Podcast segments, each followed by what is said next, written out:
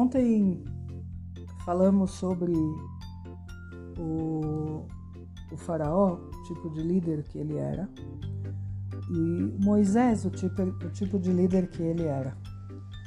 Hoje eu quero falar um pouquinho sobre a, o fato de que Moisés pediu para o faraó para eles irem fazer, fazer trabalho para Hashem, rezar, etc., no deserto.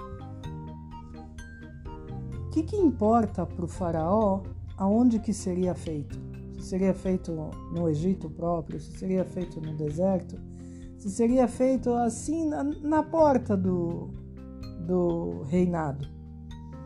O que, que importava para Faraó? Por que, que, que a Torá ela frisa essa frase, dizendo vamos, vamos servir o nosso Deus no deserto? E tem uma coisa importantíssima que vem para nos ensinar: que a gente nunca deve fazer uma coisa boa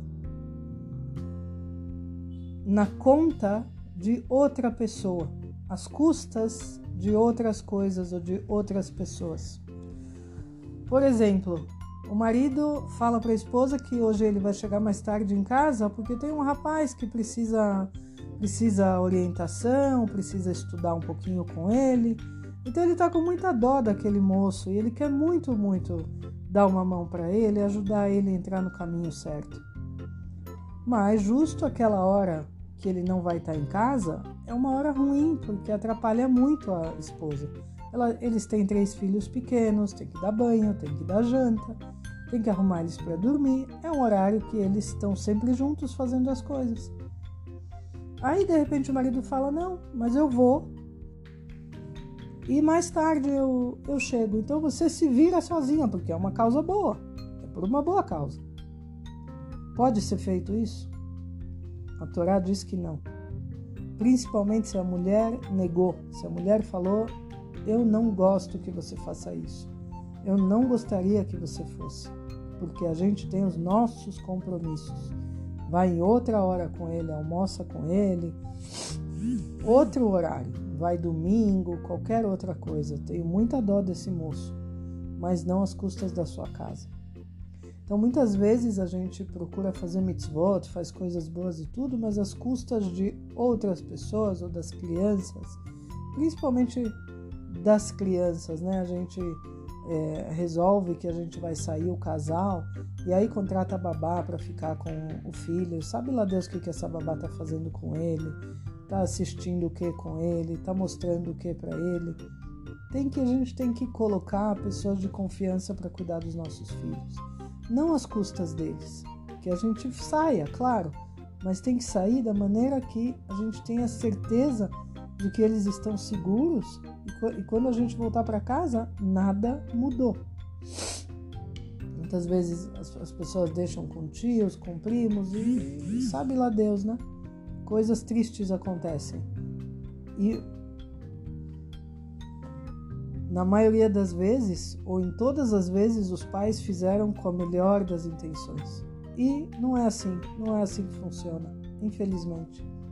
Então, mesmo aqui que Faraó era o malvado, era aquele que eles queriam sair dele, queriam fugir dele e tudo.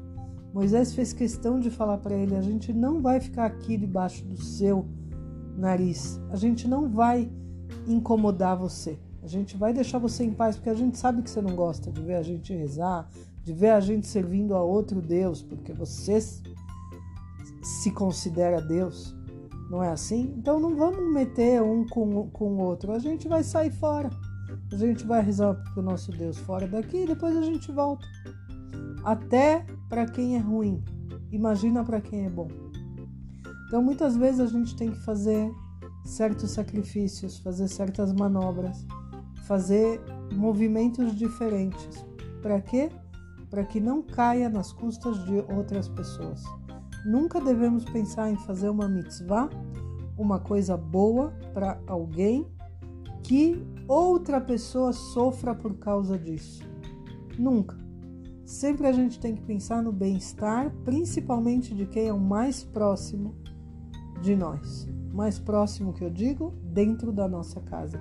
O primeiro reset que tem que ser feito, que muitas vezes a gente esquece, primeira bondade que tem que ser feita é dentro de casa. É com a nossa mulher, com o nosso esposo e com os nossos filhos. E depois disso a gente sai para fora de casa, a gente vai para a família, a gente vai para o bairro, depois para a cidade, depois para o país e depois para outros países. É por essa ordem que a gente faz o reset. A gente não faz bondade às custas de outras pessoas, de outros movimentos, de outras coisas. Sempre a gente tem que olhar em volta para ver se essa mitzvah que eu vou fazer não está incomodando outras pessoas, principalmente os mais próximos. Então, desejo para vocês um Shabbat Shalom com esse pensamento para essa semana.